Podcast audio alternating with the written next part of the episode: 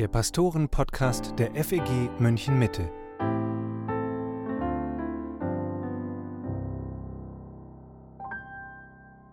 Hallo und herzlich willkommen zum Pastoren-Podcast mit Matthias Mockler und mit Matthias Lohmann. Als Gemeinde haben wir uns vor ein paar Jahren intensiver Gedanken gemacht, was ist unsere Vision? Und wir haben es dann auf einen Dreiklang gebracht. Wir wollen Gott erkennen, einander dienen und Christus bezeugen. Um den dritten Punkt geht es auch in dieser Podcast-Folge. Wir sprechen über geistliche Disziplinen und dass wir evangelisieren gehört definitiv dazu. Wenn wir das nämlich nicht zu einer Disziplin machen, zu unserer persönlichen Priorität, dann werden wir Christus nur selten oder sogar nie bezeugen. Matthias, wir haben vor ein paar Wochen schon mal über das Evangelisieren gesprochen, aber die Aufgabe ist so wichtig, dass eine weitere Folge gar nicht schaden kann. Ich fasse nochmal zusammen, was wir überhaupt unter Evangelisation verstehen und was nicht. Evangelium, das heißt gute Nachricht und diese Nachricht muss weitergesagt werden. Paulus sagt zum Beispiel in Römer 10, wer den Namen des Herrn anruft, wird selig werden. Und dann macht er deutlich, warum das so wichtig ist, Menschen von diesem Herrn zu erzählen und sie in seine Nachfolge zu rufen. Er sagt dann in Römer 10, Vers 14, wie sollen sie aber den anrufen, an den sie nicht glauben? Wie sollen sie aber an den glauben, von dem sie nichts gehört haben? Wie sollen sie aber hören ohne Prediger? Wirklich evangelisiert haben wir also erst, wenn wir Menschen gesagt haben, wer und wie dieser Herr ist und wie er sie retten kann. Würdest du da was ergänzen? Ich glaube, das ist eine ähm, hilfreiche Definition. Ich würde auch sagen, Evangelisation ist das Weitersagen des klaren biblischen Evangeliums, äh, wie wir es zum Beispiel kurz und knapp definiert finden im 1. Korinther 15, Vers 3 und 4, dass Christus gestorben ist für unsere Sünden nach der Schrift, dass er begraben wurde und dass er auferstanden ist am dritten Tage nach der Schrift. Also klare Verkündigung dieser Botschaft mit dem Ziel, dass Menschen gerettet werden. Äh, wir wissen, das können wir nicht tun. Das heißt, unser Ziel ist, dass der Herr uns gebraucht, um Menschen so zum Glauben zu rufen.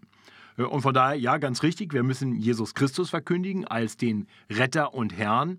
Wir müssen erklären, was er für uns getan hat, nämlich seinen stellvertretenden Sühnetod und seine Auferstehung von den Toten, auch sein Leben, das Gerechtigkeit war, eine Gerechtigkeit, die uns zugerechnet wird durch den Glauben. Und wir müssen den Menschen sagen, wie sie darauf reagieren müssen, nämlich durch Umkehr hin zu diesem Herrn, unter seine Herrschaft kommt, ihm sich anvertrauend im Glauben leben. So von daher, ja, Evangelisation, klare Verkündigung des Evangeliums mit dem Ziel, dass Menschen durch das Hören dieses Wortes zum Glauben gebracht werden von Gott selbst. Daraus folgt dann auch, dass andere Dinge keine Evangelisation sind. Gute Taten zum Beispiel. Das macht sie natürlich nicht unwichtig. Jesus sagt selber in der Bergpredigt zum Beispiel, wir sollen unser Licht leuchten lassen vor den Menschen und damit sind sicher auch gute Werke gemeint. Aber damit allein haben wir die gute Nachricht eben noch nicht weitergegeben. Evangelisieren ist auch kein allgemeines Gespräch über Gott, auch wenn es hilfreich sein kann, damit sich jemand erstmal auf den Gedanken einlässt, dass es da überhaupt einen Gott gibt und dass das was mit mir zu tun hat. Jetzt kommen viele in ihrem Alltag nicht über gute Taten hinaus. Manche erzählen vielleicht noch anderen davon, dass sie an Gott glauben, dass sie beten, aber so richtig evangelistische Gespräche, das haben nur wenige. Woran liegt das? Nun, erst einmal möchte ich das, was viele tun, nämlich gute Werke und allgemein von Gott reden, äh, wertschätzen. Denn tatsächlich ist es so, Jesus sagt in der Bergpredigt, dass die Menschen unsere guten Werke sehen sollen und dann unserem Vater im Himmel preisen. Das heißt aber auch, dass sie also sehen, wir tun Dinge, die gut und richtig sind und sie verstehen, dass wir das tun als Diener Gottes. Und deswegen preisen sie nicht uns, sondern den Vater im Himmel. Das heißt, schon gute Werke verbunden mit einem allgemein bekannten Glauben kann ein Weg sein, wie Menschen anfangen, unseren Vater im Himmel kennenzulernen. Das ist noch nicht die Heilsbotschaft, die Sie hören müssen, deswegen braucht es mehr als das. Aber es kann ein guter Anfang sein und oft kann das auch der Weg hin sein zu einem Gespräch, wo Menschen sagen, Mensch, warum tust du das? Oder ähm, erzähl mir mehr von diesem Gott. Und da sollten wir darauf abzielen, dass Menschen das tun. Und vielleicht sind wir da manchmal zu schnell zufrieden mit dem allgemein irgendwie über Gott gesprochen zu haben. Tatsächlich höre ich häufiger, dass Leute sagen, ich konnte meinen Glauben bekennen oder ich habe evangelisiert und dann haben sie aber letztendlich nicht das Evangelium weitergesagt. Das hat vielleicht manchmal auch damit zu tun, dass wir gar nicht so ganz klar haben, was Menschen wirklich hören müssen, um gerettet zu werden. Zum anderen ist sicherlich auch ein Grund, warum manche diese Gespräche, wirklich evangelistische Gespräche nicht haben, dass ihnen das Evangelium nicht so klar vor Augen ist und nicht so im Herzen ist. Das heißt, sie reden eben nicht von dem, weil ihr Herz nicht voll davon ist. Und das ist, denke ich, dann ein anderer Aspekt, den wir auch bedenken sollten. Wir sollten immer wieder uns gegenseitig diese Heilsbotschaft so zusprechen, dass wir sie präsent haben, dass sie unsere Herzen erfüllt und dann werden wir aus dem vollen Herzen heraus auch vielleicht schneller bereit sein, davon Zeugnis zu geben. Das finde ich einen ganz wichtigen Punkt. Das sagt Jesus ja auch, was das Herz voll ist, das geht der Mund über. Und das ist sicher das große Geheimnis auch hinter einer erfolgreichen Evangelisation oder dass wir wirklich das Evangelium teilen, dass wir selber so erfüllt davon sind und auch merken, wie dringend nötig Menschen das haben. Manchen fällt es eindeutig leichter zu evangelisieren und dabei wirklich das Evangelium weiterzusagen. Ich denke an manche Gemeindemitglieder hier bei uns, die haben jede Woche gute Gespräche mit Nichtchristen und sie kommen wirklich immer wieder auf das Evangelium zu sprechen. Andere haben solche Gespräche selten bis nie. Wäre es nicht in Ordnung zu sagen, dann überlassen wir das den Spezialisten. Wir unterstützen die, indem wir zum Beispiel für sie beten, indem wir sie freisetzen für diesen Dienst. Aber wir unterstützen Evangelisation auf diese Weise, dass wir andere freisetzen und wir müssen nicht alle selber aktiv werden. Ja, ich glaube, das ist keine wirkliche Option. Äh, wenngleich das eine gut ist, das Unterstützen, das Freisetzen, das für sie beten, für die, die besonders begabt sind, denn die gibt es. Es gibt Menschen, das ist klar, die haben eine besondere evangelistische Begabung. Aber es wird Menschen geben in deinem Umfeld, die niemanden in ihrem Umfeld haben, der eine besondere evangelistische Begabung hat. Und du bist der eine Evangeliumszeuge, den sie kennen. Das heißt, wenn du dich darauf zurückziehst, zu sagen, ich bete für andere, dann werden diese Menschen nicht erreicht mit der guten Nachricht. Und das sollte unser Anliegen sein, dass jeder Mensch zur Erkenntnis der Wahrheit kommt, denn das ist Gottes Anliegen, dass Menschen zur Erkenntnis der Wahrheit kommen. So von daher ist es keine Option für uns, komplett zu schweigen. Aber wir können natürlich überlegen, wie wir vielleicht die besonders begabten Menschen nicht nur unterstützen, sondern sie auch gebrauchen, damit sie uns unterstützen können, um Menschen in unserem Umfeld besser zu evangelisieren. Ja, das heißt zum Beispiel, lädst du die Menschen ein, zu denen du einen Kontakt hast und die das Evangelium hören müssen und du lädst einen evangelistisch begabten Menschen mit dazu ein und sagst ihm vielleicht vorher das eine oder andere und gebrauchst ihn so letztendlich als dein Mitarbeiter, der dir hilft, deine Freunde, deine Bekannten, deine Verwandten zu evangelisieren. Das ist eine Option. Eine andere Option kann sein, dass du sagst, ich habe vielleicht nicht die große Begabung, die Dinge gut zu erläutern, aber ich kann meine Bekannten einladen, zum Beispiel zu einem Christian-Entdecken-Kurs, wo ihnen dann von jemandem, der das vielleicht ein bisschen besser kann, das Evangelium erklärt wird. Herzliche Einladung. Äh, ganz bald, schon am, am Donnerstag, ähm, den, den 2.3. beginnt der nächste Christian Deckenkurs. Vielleicht eine tolle Gelegenheit. Nimm eine Postkarte mit oder lad so ein, wenn du hier in München bist. Und komm einfach in die FEG München mit. Nimm die Leute mit. Geh, geh mit. Schick sie nicht einfach nur dahin, sondern sei mit dabei. Und das ist ein Weg, wie du niederschwellig vielleicht erstmal sagen kannst, hey, hier ist etwas, das ist mir ganz wichtig und mir ist es ein großes Anliegen, dass du das auch verstehst und komm doch mit und dann habe ich jemand anders, der besonders begabt ist und das da weitergibt. Also von daher glaube ich, so eine Kombination zu finden, jeder von uns hat eine Verantwortung und wir machen besonders Gebrauch von denen, die besonders begabt sind. Ich glaube, das ist dann ein guter Weg, wie wir die Botschaft weitergeben können. Aber wir alle sollten einen Blick für die Verlorenen haben in unserem Umfeld. Wir sollten Herzen haben für diese Menschen, die ohne das Evangelium verloren gehen. Und deswegen zu sagen, naja, wir überlassen es denen, die besonders begabt sind, in ihren Umfeldern zu evangelisieren. Das heißt letztendlich, dass wir manche Verlorene äh, aus dem Blick verlieren, sie nicht versuchen zu erreichen. Das kann nicht die Antwort sein. Für manche ist das Thema mit großen Ängsten besetzt. Zum Beispiel, dass ich es falsch mache, dass ich das Evangelium nicht richtig weitersage. Vielleicht für noch mehr überhaupt die Sorge, abgelehnt zu werden, wenn ich erstmal davon erzähle, dass ich Jesus Christus nachfolge. Hast du irgendwelche Tipps für Christen, die sagen, ich fürchte mich ein bisschen davor, Jesus vor den Menschen zu bekennen? Ja, vielleicht ein paar verschiedene Dinge. Das eine ist, dass wir Menschen, die sagen, ich, ich weiß nicht, ob ich das so richtig kann, dass wir ihnen helfen, dass wir sie schulen. Ja, das ist uns wichtig in der Gemeinde. Deswegen predigen wir, unter anderem auch deswegen, predigen wir jeden Sonntag das Evangelium. Ähm, und immer auch wieder in einer ganz ähnlichen Form. Das ist fast so ein bisschen eine Form von Katechese. Ich erwarte, dass wir in jedem Gottesdienst auch Nichtchristen haben, deswegen predige ich das Evangelium für die Nichtchristen. Ich predige es für die Christen, weil es die Motivation ist, aus der heraus wir überhaupt zum Gehorsam dann auch kommen, zu dem uns die Schrift auch ruft. Äh, und ich predige es auch, um Christen zuzurüsten, es klarer in ihrem Kopf und in ihrem Herzen zu haben, sodass sie es weiter sagen können. Also das Erste ist eine Zurüstung, die uns helfen kann, Ängste zu überwinden, dass wir vielleicht irgendwas falsch gesagt haben. Zum anderen würde ich auch sagen, mutig voran. Du musst es nicht perfekt sagen. Gott kann auch äh, nicht perfekte Formulierungen gebrauchen, um Menschen zu erreichen. Ähm, so, und dann ist oft ja noch ein seelsorgerliches Problem dahinter, nämlich dass die Menschen andere Menschen mehr fürchten als Gott. Ähm, dass sie also Angst haben, mehr, was andere Menschen über sie denken und es ihnen nicht ganz so präsent ist, was Gott vielleicht über sie denkt oder von ihnen will. Sie wollen den Menschen gefallen, mehr als dass sie Gott gefallen wollen. Und das ist ein Thema, mit dem viele von uns zu tun haben. Äh, ein Buch, was da sehr hilfreich sein kann, wirklich das nochmal genauer zu hinterfragen und auch vielleicht auch einen Durchbruch zu bekommen hin zu einem gesunderen Verhältnis, ist das Buch von Menschenfurcht zu Gottesfurcht. Ich habe das vor vielen Jahren mal gelesen in der englischen äh, Originalausgabe When People Are Big and God is Small. Und äh, ich fand das sehr hilfreich, weil es uns äh, die Größe Gottes wunderbar vor Augen malt und dann hilft, äh, Menschen anders einzuordnen. Das heißt, ich, ich werde dahin gebracht, dass ich Gott mehr liebe und ihn mehr fürchte und deswegen mehr daran interessiert bin, was er von mir denkt. Äh, und dann rückt das eben auch so das Verhältnis zu Menschen in, in ein gesundes Verhältnis dass ich eben nicht mehr so getrieben bin von Angst davor, was Menschen von mir denken, weil ich viel stärker Gott im Blick habe. Ich glaube, das kann sehr, sehr hilfreich sein.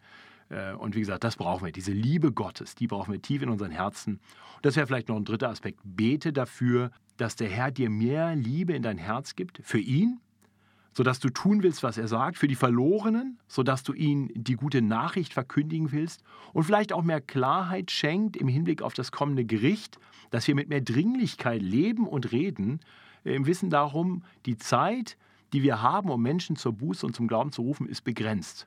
Ähm, das kann noch Jahrzehnte sein in deinem Leben, Du weißt nicht, wie lange du noch Zeit hast. Du weißt auch nicht, wie lange die Menschen noch Zeit haben und wie oft du noch Gelegenheit haben wirst, mit ihnen zu reden. Und natürlich wissen wir auch nicht, wann der Herr wiederkommt. Von daher, es gibt eine Dringlichkeit. Und das vor Augen zu haben und zu, vor Augen zu haben, das Gericht ist real, das alles kann helfen, dass wir mutiger das Evangelium verkündigen und weniger Angst davor haben, was die Menschen denken oder dass wir das falsch machen. Also Zurüstung, Gebet, und darin wachsen, Gott mehr zu fürchten als die Menschen. Das Buch, was du gerade empfohlen hast, das habe ich auch gelesen, kann ich auch sehr empfehlen. Heißt, glaube ich, im Titel Befreit Leben von der Menschenfurcht zur Gottesfurcht von Ed Welsh, ist auch im 3L Verlag erschienen und wir verlinken das auch in der Podcast-Beschreibung, sodass ihr das euch mal anschauen könnt. Matthias, lass uns mal noch über ein paar konkrete Schritte sprechen. Ich habe in den letzten Wochen immer mal wieder Don Whitney zitiert. Der hat ein Buch über geistliche Disziplinen geschrieben, Spiritual Disciplines auf Englisch.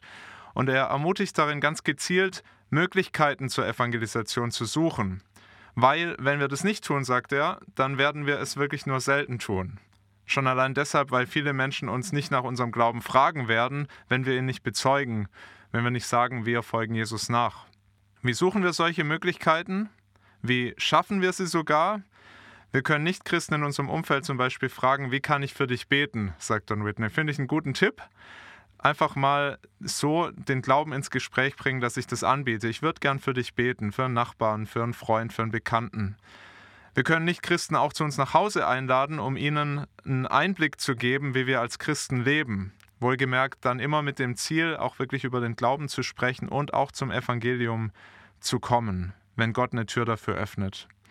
Was würdest du sagen, was hilft, um Evangelisation zur Priorität, zu einer echten Disziplin in meinem Leben zu machen? Ja, ich glaube, das eine ist eben die Frage meiner Herzenshaltung, da haben wir schon drüber gesprochen. Und das andere ist dann auch konkret zu überlegen, zu planen, wie kann ich jetzt Menschen besser erreichen? Wie kann ich Möglichkeiten kreieren? So, und das Erste, was Menschen äh, sehen sollten bei dir, dass du ein echtes Interesse an ihnen hast, dass sie also nicht nur irgendwie was sind, was du für deine Statistik brauchst, du willst mal wieder wen evangelisiert haben, sondern du hast ein echtes Interesse an ihnen. Du zeigst Interesse durch Fragen und du kannst aber durch Fragen auch Gegenfragen provozieren. Also ich finde oft Fragen einen sehr guten Weg, um über den Glauben ins Gespräch zu kommen. Ähm, so, und das können allgemeine Fragen sein, bis dahin, dass du jemanden fragst, was hast du am Wochenende gemacht, in der Hoffnung, dass auch die Gegenfrage kommt. Und du hörst erst geduldig zu und dann stellt der andere dir die Frage. Und dann kannst du sagen, ich war am Sonntag in der Gemeinde und habe eine tolle Predigt gehört. Ja, hatte ich ja dann nun gefragt, jetzt darfst du es auch sagen. Oder du stellst ihm Fragen in andere Richtungen, ähm, wo er vielleicht selber ins Nachdenken kommt. Sag mal, was glaubst du eigentlich? Oder glaubst du an Gott? Oder hast du irgendwie Bezug zur Kirche? Frage ich ganz oft diese Frage. Und dann kommt oft irgendetwas und dann kann ich oft auch sagen, wie mein Bezug dazu ist und wie ich auch Bezug dazu bekommen habe. Ist dann oft sehr hilfreich, dass ich wirklich sagen kann, hey, ich habe das früher auch so gesehen, aber dann durfte ich erleben, dass dass Jesus Christus wirklich lebendig ist, dass Glaube ganz real ist und dann äh, ergibt sich oft mehr Gespräch. Ähm, manchmal sind es auch Ansätze, wo ich sage, ich habe so ein paar Signalworte. Wenn Leute etwas sagen, wo ich äh, das für mich schon klar habe, so, das habe ich im Hinterkopf, weil ich mir da schon ein paar Mal Gedanken drüber gemacht habe. Wenn Leute zum Beispiel einfach sagen, oh mein Gott, sage ich, ach, glaubst du auch an Gott? Ja, oder wenn, wenn Leute sagen, ich glaube so und so, dann sage ich, ja, ich glaube an was anderes. Also es gibt viele verschiedene Ansatzpunkte und sich da so ein paar zurechtzulegen, äh, zu sagen, also wenn ich das höre, das ist für mich so ein kleines, das ist wie so eine kleine Glocke im Kopf, die sagt, ah, jetzt hier habe ich eine Gelegenheit, was zu sagen. Also Vorbereitung hilft extrem, um dann Möglichkeiten zu schaffen oder wahrzunehmen, um über den Glauben ins Gespräch zu kommen. Da habe ich auch noch was. Äh, viele Leute sagen ja in unserer Gesellschaft Hauptsache gesund. Und das finde ich auch einen guten Anknüpfungspunkt, um zu sagen, wirklich ist das das Allerwichtigste. Das ist wichtig, ohne jede Frage, aber es gibt noch was Wichtigeres und auch so kann man auf den Glauben kommen. Genau. Und, und dann vielleicht noch ein, ein letztes, ähm, nicht nur sich selber Gedanken machen, sondern auch andere beobachten. Das heißt, schau auf die Leute, die besonders begabt sind im Evangelisieren. Geh vielleicht mal mit denen mit, wenn die evangelisieren oder lad sie zu dir ein, wenn sie dann vielleicht deine Freunde evangelisieren und dann hörst du einfach mal zu und schaust, wie reden die, wie machen die das. Und da kann man sich viel abgucken. Man kann natürlich auch Bücher dazu lesen oder Seminare dazu belegen, aber tatsächlich glaube ich oft, das in Aktion zu erleben, ist, ist hilfreicher als alles andere. Also das heißt, da einfach bei begabten Leuten zuzuhören, dabei zu sein, äh, vielleicht sogar auch mal beim, beim Christian Entdeckenkurs dabei zu sein und äh, zuzuschauen, wie ich auf Fragen eingehe. Was ich so sage, äh, haben mir manche schon gespiegelt, dass sie das ganz hilfreich fanden. Äh, zum einen haben sie mitgearbeitet und mir einen großen Dienst erwiesen und denen, die dabei waren weil wir Mitarbeiter brauchen, Leute, die mit ins Gespräch kommen, die eine gute Atmosphäre schaffen. Aber zum anderen konnten sie auch selber Dinge wieder mitnehmen für sich. Also wer da Interesse hat und hier in der Gemeinde ist, kann mich gerne ansprechen. Dann kannst du gerne auch mal mitarbeiten und mit dabei sein und einfach auch mal zuhören, wie solche Gespräche laufen. Nicht nur von mir, sondern auch vielleicht von anderen, die da noch als Mitarbeiter dabei sind und erfahrener sind und dann an den Tischen, wo wir dann oft zusammensitzen, noch mit anderen ins Gespräch kommen. Ich denke, dass für eine gute Evangelisationsdisziplin auch das Gebet hilfreich sein kann, wenn wir für Leute beten in unserem Umfeld, die Jesus Christus noch nicht kennen und nicht nachfolgen. Zum einen, weil es ja Gottes Werk ist, er tut es, er schenkt neues Leben. Also wenn er nicht eingreift, dann wird es nichts. Es ist nicht unsere Aufgabe, jemanden zum Glauben zu bringen in diesem Sinn. Äh, zum anderen schärft es mir auch den Fokus. Ich denke an konkrete Personen und wenn ich dann mit ihnen zusammen bin, ist mir das auch viel präsenter, weil ich ja für sie regelmäßig bete. Auch im Hauskreis machen wir das immer wieder. Habe ich auch in der Gemeinde schon schöne Zeugnisse gehört von Hauskreisen, die wirklich regelmäßig gebetet haben und dann erleben durften, wie jemand zuerst in den Hauskreis kam und dann auch zum Glauben finden durfte. Also das Gebet spielt auch da, finde ich, eine riesengroße Rolle. Ja es schließt sich die Frage an, wann habe ich eigentlich erfolgreich evangelisiert? Denn auch wenn ich das Evangelium teile, erlebe ich ja längst nicht jedes Mal, dass Menschen das dann für sich annehmen. Und wie gehe ich dann damit um? Ja, ich glaube, hilfreich ist, sich klarzumachen, was ist deine Rolle, was ist dein Auftrag. Du bist der Sämann. Du säst die gute Saat aus. Du bist nicht verantwortlich für den Boden, auf den die Saat fällt. Das kannst du gar nicht beeinflussen. So, von daher, du sagst Evangelium weiter und dann kannst du Gott bitten im Gebet, wie du das gerade äh, gesagt hast. Das ist gut und richtig, das zu tun. Aber dann muss Gott wirken an den Menschen. Und wir werden erleben, bei manchen Menschen wird das Evangelium, wenn du es in aller Treue und Klarheit verkündigt hast und mit Liebe und mit dem Aufruf zum Glauben, bei manchen Menschen wird das verpuffen. So wie Same, der auf einen harten Boden fällt. Und manchmal wird es wie auf diesem felsigen Boden sein, wo der Same schnell scheinbar aufgeht und du denkst, wow, da ist sofort eine Reaktion, äh, aber da ist nicht nachhaltig wirklich was geschehen. Das war also nur ein kurzes Bekenntnis ohne wirkliche Umkehr, ohne wirkliche Bekehrung. Du wirst Leute erleben, die vielleicht eine Zeit lang sagen, ja, das ist wirklich interessant und du hast das Gefühl, da ist, tut sich ein bisschen was, aber letztendlich merkst du, das ist wie unter die Disteln und Dornen gefallen und wird wieder erstickt. Und dann wirst du immer wieder auch erleben dürfen, dass der Same wirklich in guten, fruchtbaren Boden fällt. Der Herr hat das Herz vorbereitet, der Same fällt hinein und geht auf und bringt vielfach Frucht. So, das liegt nicht in deiner Hand. Das ist in Gottes Hand. Deine Aufgabe ist einfach treu, das Evangelium weiterzusagen. In Liebe und in Klarheit mit dem Ruf zum Glauben. Alles andere liegt in Gottes Hand. Und noch dazu wissen wir auch, manchmal geht der Same nicht sofort auf. Manchmal dauert es lange, bis was geschieht. Ich hatte gerade diese Woche eine Situation, wo ich ähm, ein Treffen äh, am Mittag hatte mit jemandem, der war vor Jahren, vier, fünf Jahren im Christian Entdeckenkurs äh, und hatte damals durchaus interessiert zugehört. Ich hatte Hoffnungen, habe immer mal wieder geemailt, aber letztendlich war die Botschaft, das ist für mich gerade nicht so dran und kein Interesse mehr und dann gab es keine Antworten mehr. So und Gott hat es so gefügt, dass wir plötzlich am Mittwochmittag zusammen am Tisch saßen und wieder anknüpfen konnten an Gespräche aus der Vergangenheit. Wir sind noch nicht viel weiter gekommen, aber wir haben auf jeden Fall noch ein weiteres Treffen. Und der Herr schenkt manchmal solche Dinge, wo wir sagen, das hast du schon abgehakt als hat nicht funktioniert, hat nichts gebracht, ich habe versagt, was auch immer. Nein, vielleicht hast du treu gesät und vielleicht geht der Same Jahre später auf. Vielleicht wirst du das nie erfahren. Von daher sei du einfach treu in dem, was der Herr dir gesagt hat. Und dein Auftrag ist nicht, Menschen zu bekehren, sondern ihnen das Evangelium weiterzusagen und sie zum Glauben einzuladen. Alles andere darf Gott dann tun und dafür dürfen wir beten. Und dann dürfen wir auch darauf vertrauen, dass der Herr äh, alles so gebrauchen wird, wie er will und wann er will. Und deswegen nochmal, mach dich nicht von den Ergebnissen abhängig, sondern sei einfach treu in deinem Dienst. Und das ist ja dann wirklich eine sehr befreiende Botschaft, auch gerade für die, die sich dann großen Druck machen und sehr verantwortlich fühlen, auch für das Ergebnis. Das darfst du getrost bei Gott abgeben. Amen. Das war der Pastoren-Podcast. Nächste Woche beenden wir diese Serie zu den geistlichen Disziplinen. Wenn für dich eine Frage offen geblieben ist, wenn du eine geistliche Disziplin vermisst hast, dann schreib uns gern an pastoren-podcast.fegmm.de. Wir freuen uns auch über Feedback zu dieser Serie oder ganz allgemein zum Podcast. Uns interessiert, was sollte unbedingt so bleiben und was könnten wir verbessern. Wir hören uns nächsten Samstag wieder, wenn du magst. Bis dahin, danke, dass du zugehört hast und Gottes Segen.